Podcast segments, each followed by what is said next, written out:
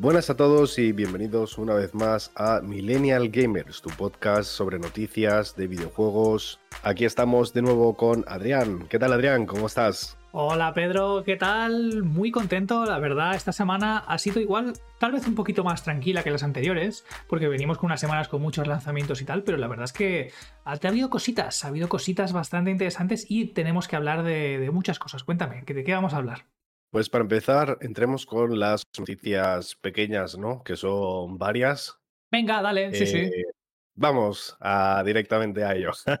Primero de todo, ha habido una release para el Hogwarts Legacy para modo aracnofobia. Cuéntanos, ¿qué tal las arañas tú, Adrián? Pues mira, yo las arañas las llevo bastante bien, a mí no me dan miedo. Yo de hecho no tengo ningún problema, pero para la gente, las personas, ¿no? Que, tengan miedo a las arañas, ¿no? Que, pues se sientan incómodas cuando ven este tipo de, de insectos, pues eh, han añadido un modo, un modo que creo que es el, mismo que le pusieron al, juego este, el Grounded, ¿no? El, juego este que era un niño pequeñito, ¿no? Como cariño encogido a los niños, pues para que las arañas pues intimiden menos, ¿no? Y la gente que tenga miedo a las arañas, pues, pues no, no tenga problemas para jugar a Hogwarts Legacy. Está muy bien, ¿no? De hecho, eh, hablaremos también las noticias grandes de una cosa que también tiene uno de los juegos, eh, para que gente que incluso es ciega pueda jugarlo hablaremos de ello en adelante. Está muy bien que utilicen este tipo de nuevos recursos para que audiencias que tengan miedo o imposibilidades de algún tipo, ¿no? Puedan disfrutar de los juegos también, ¿no? Y hablando de imposibilidades, sería una imposibilidad seguir viviendo si te transformas en un zombie, como pasa en Dead, Island 2, que ha salido esta semana eh, anterior y que ha recogido un éxito de ventas y crítica. De hecho, ha vendido ya más de un millón de unidades eh, en, en los primeros tres días de su release y eh, tiene de media un 7,6 de user score en, Metacritic, eh, lo cual eh, está muy bien. comentar que la gente en general lo que dice es que es un sólido 7, más para arriba ya es a gustos, pero un 7 seguro. En cuanto a performance, mm, no se queja demasiado la gente de que tengan problemas de performance y que la historia, el diálogo y demás está muy bien. Y en cuanto a matar zombies es muy, pues, de Thailand, ¿no? Entonces se ve que también hay como un skill tree y demás que ya se comentó. Entonces, eh, en fin, lo recomiendo mm, bastante el, el, de Thailand, aunque no sé si tú sabes, Adrián, si eh, acabó saliendo en el Game Pass o no.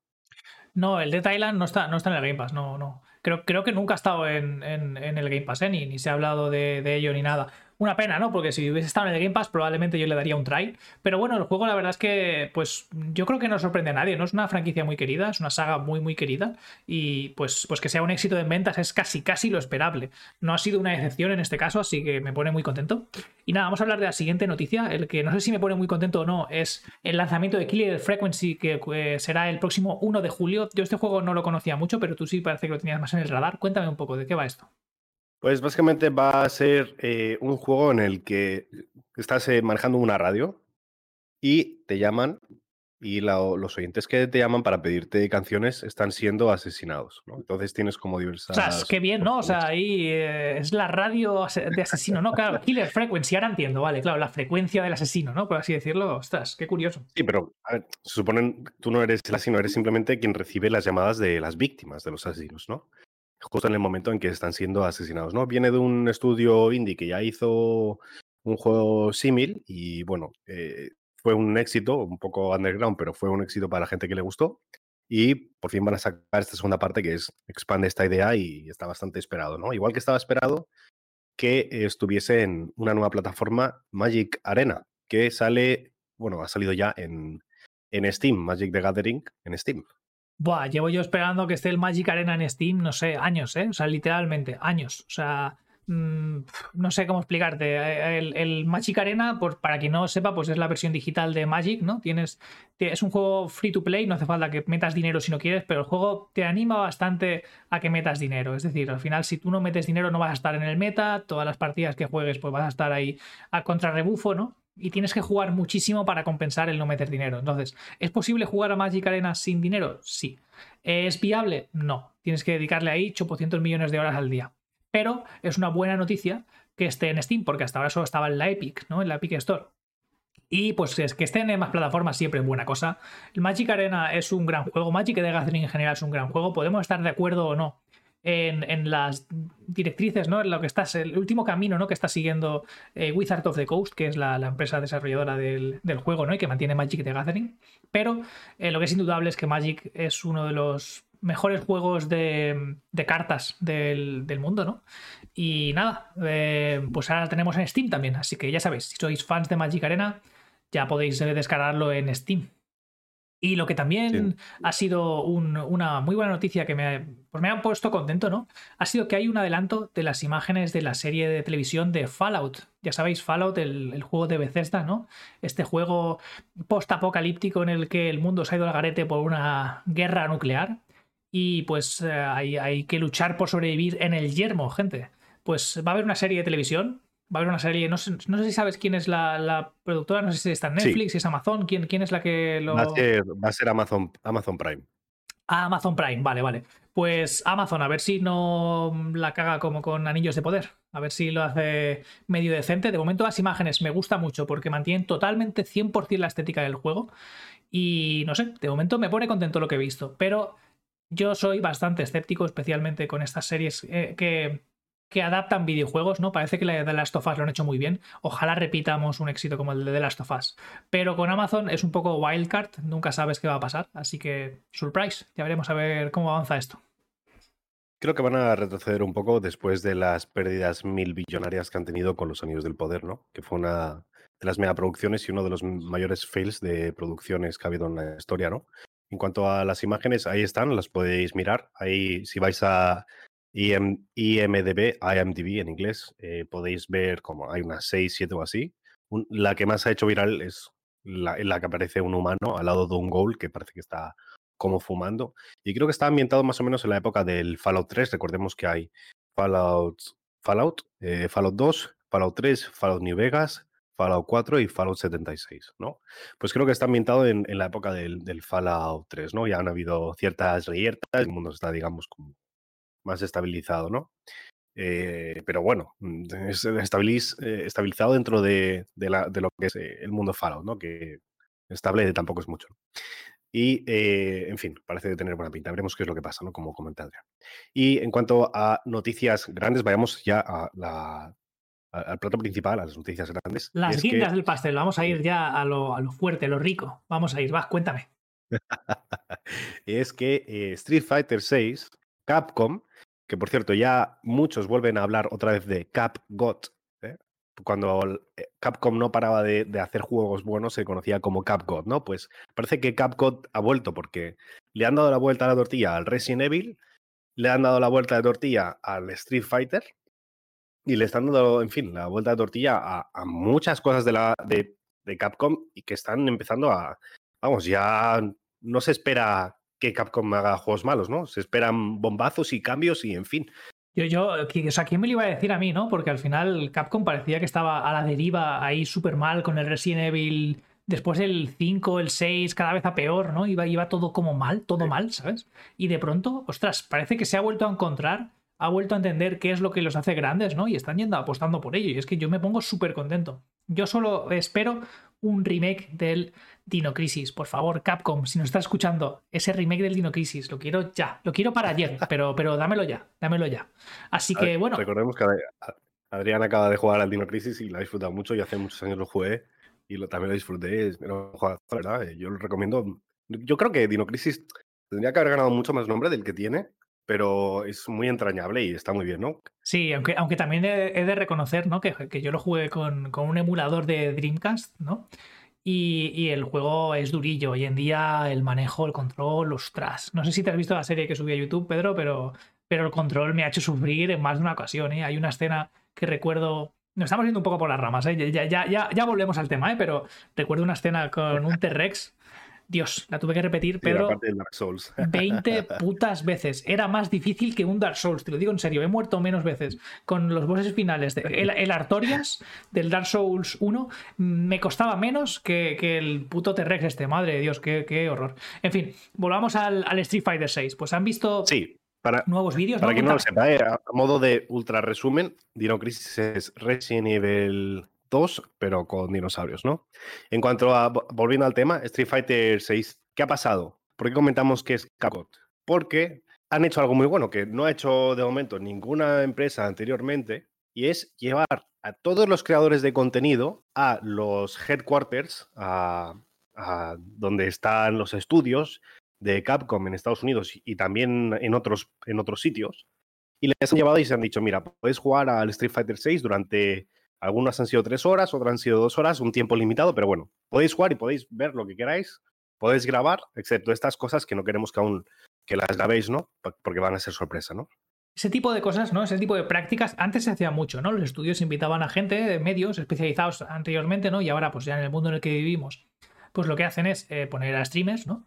Eh, para que prueben sus juegos. Y eso me gusta porque demuestra que tienen confianza en su producto, ¿no? Si tú tienes un producto que igual no estás muy satisfecho, que no sabes si lo va a petar o va a ser un, desastre, tú no enseñas nada. Por ejemplo, Redfall, ¿no? Redfall no enseñó nada hasta el día antes, ¿no? Y, seguiremos, ¿eh? Lo vamos a enlazar más tarde. De momento, vamos a hablar largo y tendido hoy en el podcast sobre Redfall, ¿no? Pero, pero claro, si tú no estás muy seguro, tú no enseñas nada. Pero el hecho de que Capcom muestre siempre sus productos, ¿no? Y luego muchos de sus juegos tienen demos, tienen betas probables, betas jugables. Ese tipo de pruebas, la mayoría de estudios ya no lo hacen. Los poquitos que lo hacen son Square Enix de vez en cuando, ¿no? Y Blizzard, ¿no? Ahora, por ejemplo, con los de Diablo, que también vamos a hablar de esto en el, en el podcast, ¿no? Son, son estudios que tienen mucha confianza en lo que hacen y quieren que haya ese feedback antes de que el juego sea lanzado, ¿no? Que eso me parece muy importante porque si tú quieres tener una comunidad fuerte, tienes que tener esa, esa conversación con, con, los usuarios, ¿no? Y, eso es lo que lo bueno que tiene esta Capcom, ¿no? La,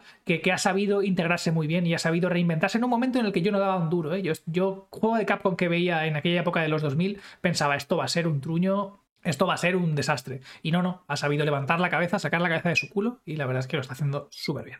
Sí, yo diría, estoy muy de acuerdo contigo. Yo diría que los últimos juegos de Capcom buenos que han salido eh, fue el Resident Evil 4 y el Street Fighter 4, que los dos marcaron ¿no? diferencias. Y a partir de ahí, digamos que se quedaron ¿no? enquistados hasta que empezaron a cambiar las cosas de nuevo, con el Resident Evil 7, con los Monster Hunter y ahora con el Street Fighter, vamos, que Capcom está que se sale. ¿Y qué hemos visto, no? ¿Qué hemos visto? ¿Qué hemos visto en estas horas? Primero, Hemos visto un, que el modo de entrenamiento no es simplemente aquí tienes una lista de mil comandos. Esto sirve para hacer esto y además está muy, es muy inmersivo porque parece que el personaje mismo te esté explicando a ti cómo funciona él, ¿no? Y parece que te esté hablando.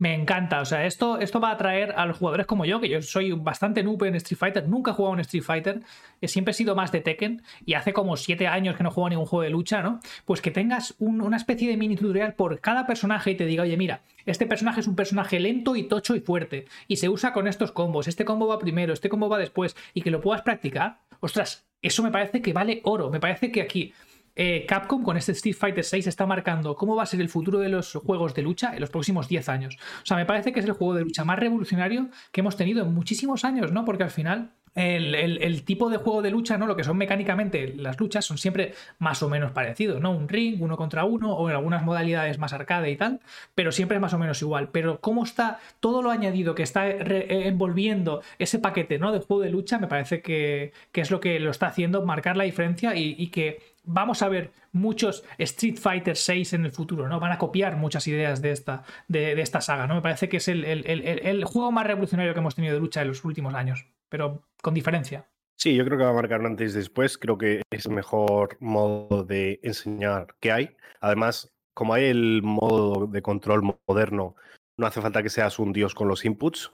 Te reduce un poco el daño. Creo que es creo que es más o menos eh, un 10%, un 20% de daño, el daño máximo a hacerlo manualmente, pero te permite ¿no? Eh, poder hacer todos esos combos más fácil para el nuevo usuario. Incluso hay otro, otra manera, incluso más fácil de jugar, que es como solo dándole botones, pero ese modo, es, ese modo de jugar no sirve para online o ciertas cosas, ¿no? Es decir, la mayoría de la gente seguramente juegue con, con los controles modernos en vez de con el clásico, ¿no? Aparte del modo de entrenamiento, ¿qué más cosas hemos visto, no? El modo de ir por las calles. Solo hemos visto Metro City, pero sabemos que aparte de Metro City va a haber, eh, vas a poder volar a Italia, vas a poder volar donde está el Dalshim en India, etcétera. Vas a poder volar a varios sitios. Hemos visto qué es. Puedes, aprendes, tu personaje te lo haces, aprendes a luchar, vas yendo a los sitios, tienes misiones, puedes explorar, hay mil secretos, mil detalles. Eh, aprendes técnicas, es decir, te lo customizas totalmente. En medio del combate no te está yendo bien, pues en medio del combate coges y te comes una, una sopa o una comida que te hayas comprado y te sube otra vez la vida, ¿no? Es decir, te puedes meter bufos, etcétera. A mí me recuerda un poquito, y guardando mucho las distancias, a Yakuza, ¿no? Me recuerda un poco, tú vas ahí con tu personaje haciendo un poco el cabra por la ciudad, te encuentras una persona, te peleas contra ella, ¿no? Y me ha parecido ese rollo así arcade y divertido, tan japonés, ¿no?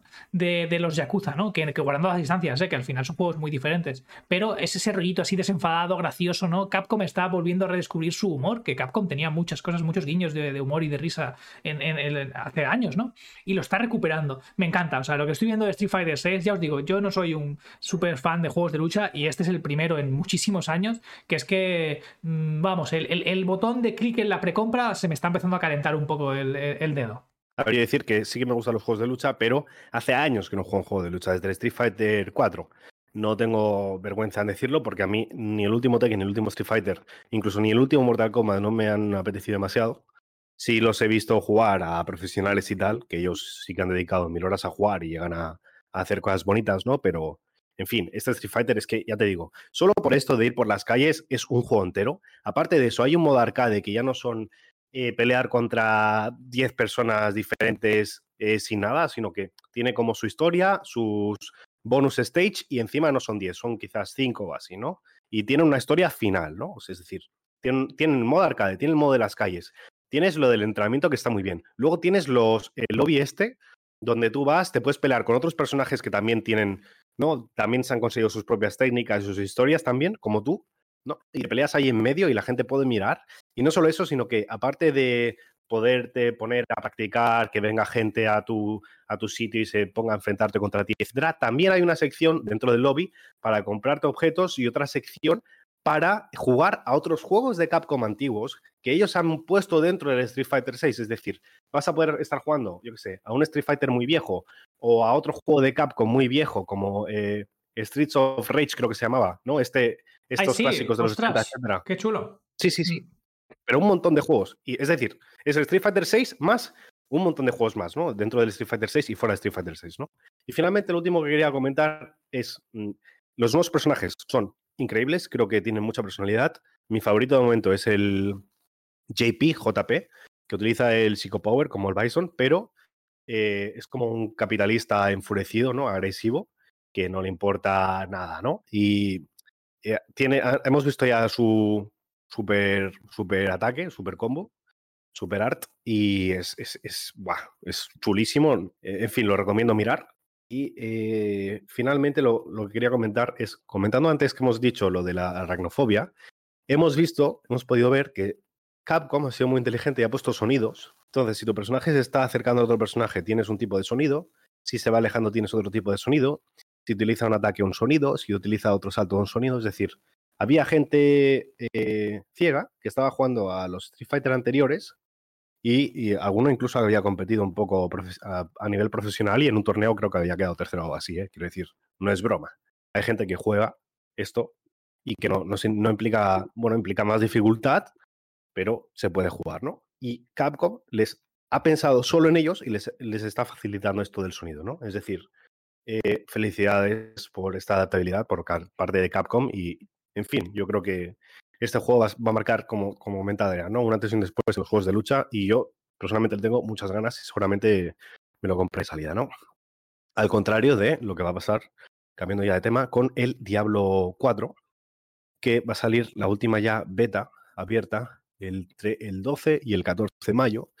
Y dependiendo de cómo esté esta, esta beta, que seguramente la juguemos Adrián y yo, no sé si voy a decidir comprarlo y reservarlo. ¿Tú qué opinas, Adrián? ¿Tú que has jugado también la beta anterior?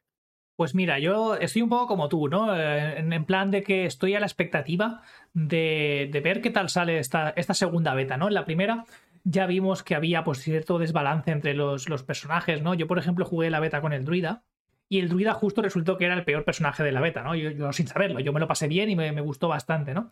Y eh, también, claro, en la anterior beta hubo el drop legendario por dos o algo así, es decir, salían muchas legendarias, ¿no? Lo hacían un poco pues para ver para que pudieses crearte un personaje y hacerte una idea de cómo iba a ser pues más, más adelante en la partida, ¿no? Esta segunda beta no. En esta segunda beta el drop va a ser normal, va a ser el, el drop que va a haber en el juego final, ¿no? Y además han aplicado todos los cambios que, sacaron de correcciones con la, con la beta anterior. Así que vamos a ver si el druida está mejor, está más balanceado, ¿no? Si los personajes, pues ahora no hay tanta diferencia, ¿no? Porque, por ejemplo, contra un bárbaro peleabas contra el primer boss y te destrozaba eh, el personaje, pero luego lo jugabas contra un mago o, jugabas con un nigromante y era un paseo por el parque, ¿no?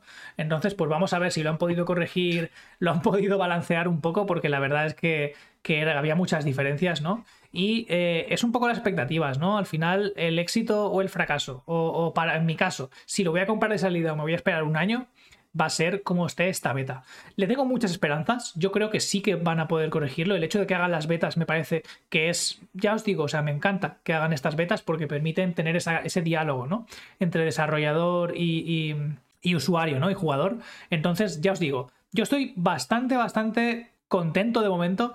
Eh, creo que lo tienen que hacer muy mal en esta beta para que yo no me la acabe comprando. Es decir, para mí la balanza es 60% que sí, 40% que no, pero eso puede cambiar radicalmente en cualquier momento viendo cosas en, en, la beta. Voy a intentar jugar lo máximo posible, voy a intentar jugar eh, ya os digo, todo lo que pueda para, para, sacar una decisión informada. Y desde aquí os recomendamos eso, ¿no? Que si estáis pensando en compraros el Diablo 4, juguéis a la beta, juguéis el máximo posible el tiempo, os informéis, ¿no? Porque también han salido noticias sobre el endgame, ¿no? Ya sabemos cómo va a ser el Paragon, ¿no? Que es esta especie de árbol de, de habilidades para personalizar tu personaje una vez te has pasado el juego.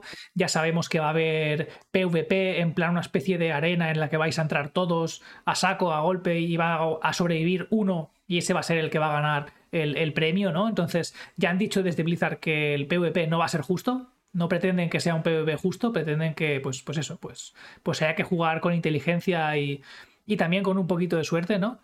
Y bueno, se ha dado bastante información de, cómo va a ser el, el, endgame. Tiene de momento buena pinta, pero yo recomiendo mantener la mente fría, ¿no?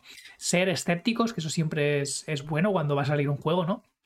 Y probadlo si podéis, si tenéis la oportunidad, probad la beta y sacar vuestras propias conclusiones. Totalmente, totalmente de acuerdo. Y yo también le tengo ganas, ¿no? E igual que le tiene muchas ganas toda la gente, yendo a la siguiente noticia, al Zelda Tears of the Kingdom. Tantas ganas que ha pasado algo que, bueno, aquí condenamos, la verdad es que lo condenamos. Y es que ha habido un leak del el juego entero. Es decir, no se sabe cómo, pero ha habido unas preventas y eh, las copias físicas han sido traducidas al ordenador y, esa, y todo ese juego ya está, ya, ha habido un leak, ¿no? Ha, pasado ya por muchas manos.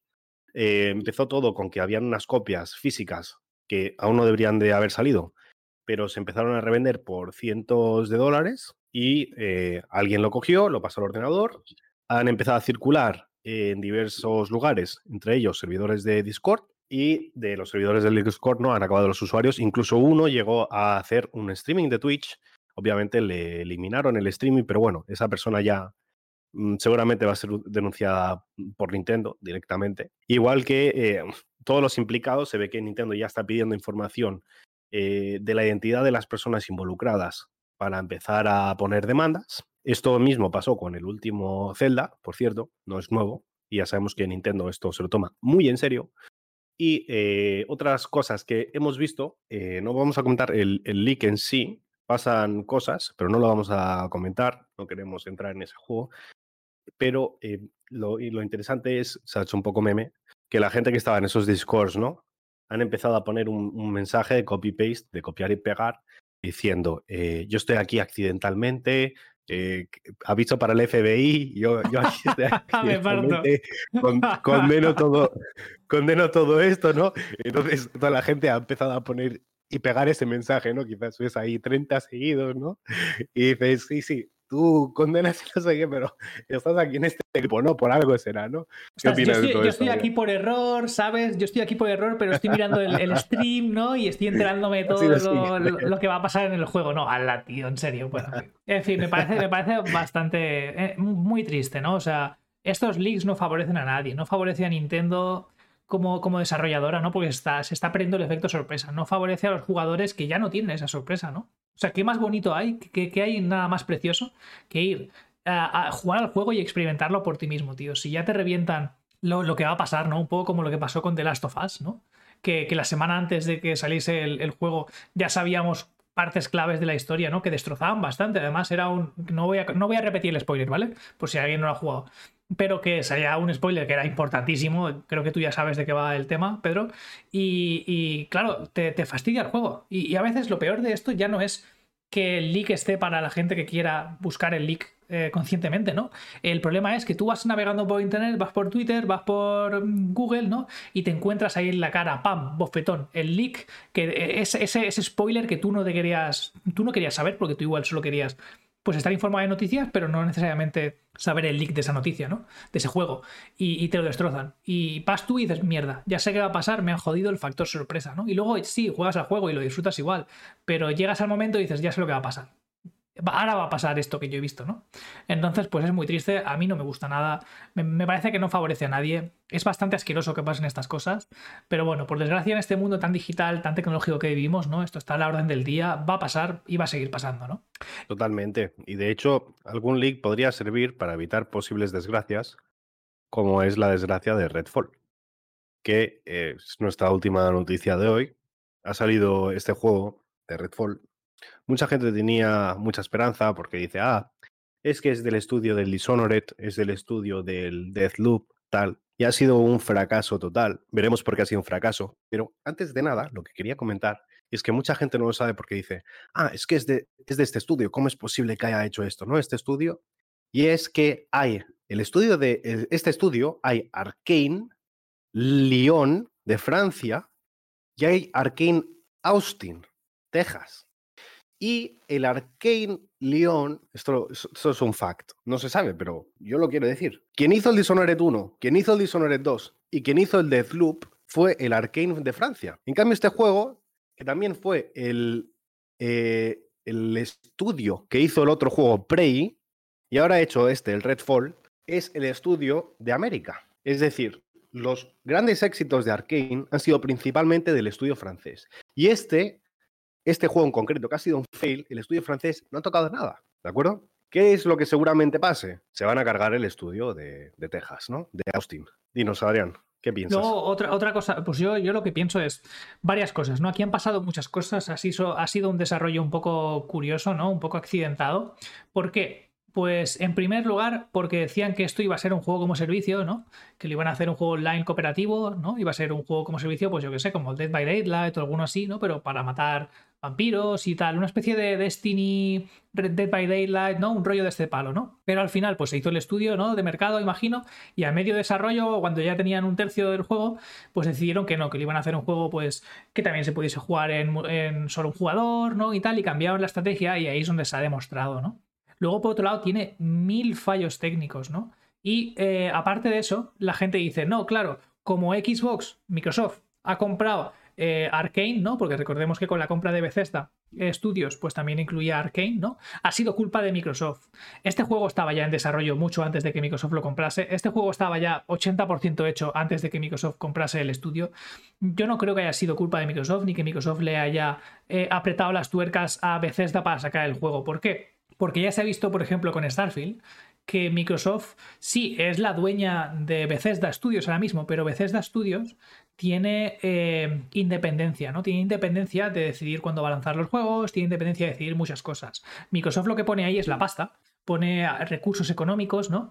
Y sí que maneja un poco el calendario, pero no en ese sentido, ¿no? Entonces, eh, no, yo no creo que sea culpa de, Xbox Studios, yo no creo que sea culpa de Microsoft en este caso. Aquí no somos especialmente defensores de ningún, de ningún desarrollador ni de ninguna empresa, ojo, no, no es que vayamos aquí a defender a nadie, pero sí que pues estos rumores no, yo no creo que tengan sentido por lo que os he contado, ¿no? Porque el juego ya estaba bastante desarrollado cuando llegó esto. Y luego hay otra cosa, ¿no? Que ha salido Phil Spencer a explicar un poco su, su punto de vista, ¿no?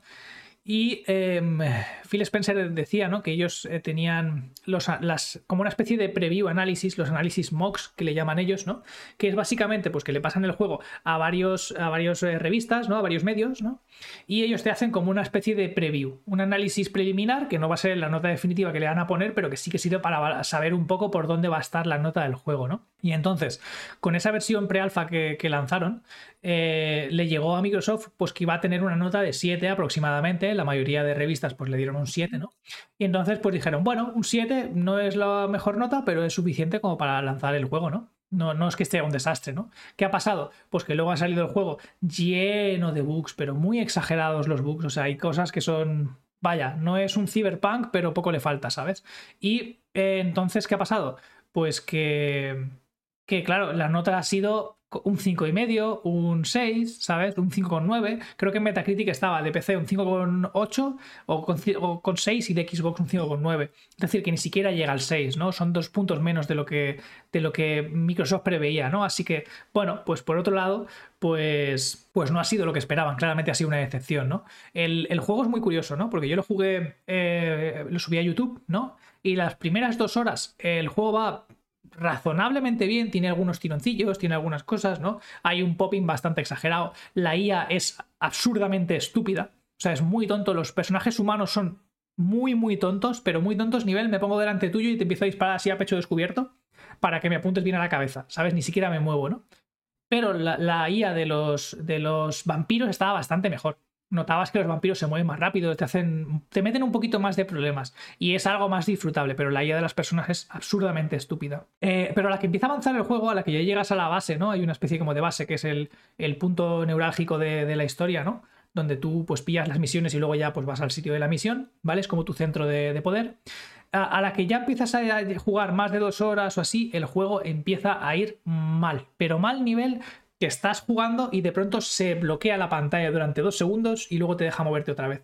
Mal nivel que, los FPS caen en interiores, cuando normalmente el juego suele ser al revés. Suele ser que en exteriores te va, te va mucho peor y en interiores, como el espacio es más pequeño, más controlado, tiene que cargar menos gráficos, pues te va mejor. Pues aquí es como al revés. Aquí en exteriores te va un poco mejor, pero luego por dentro fatal. Hay un popping salvaje.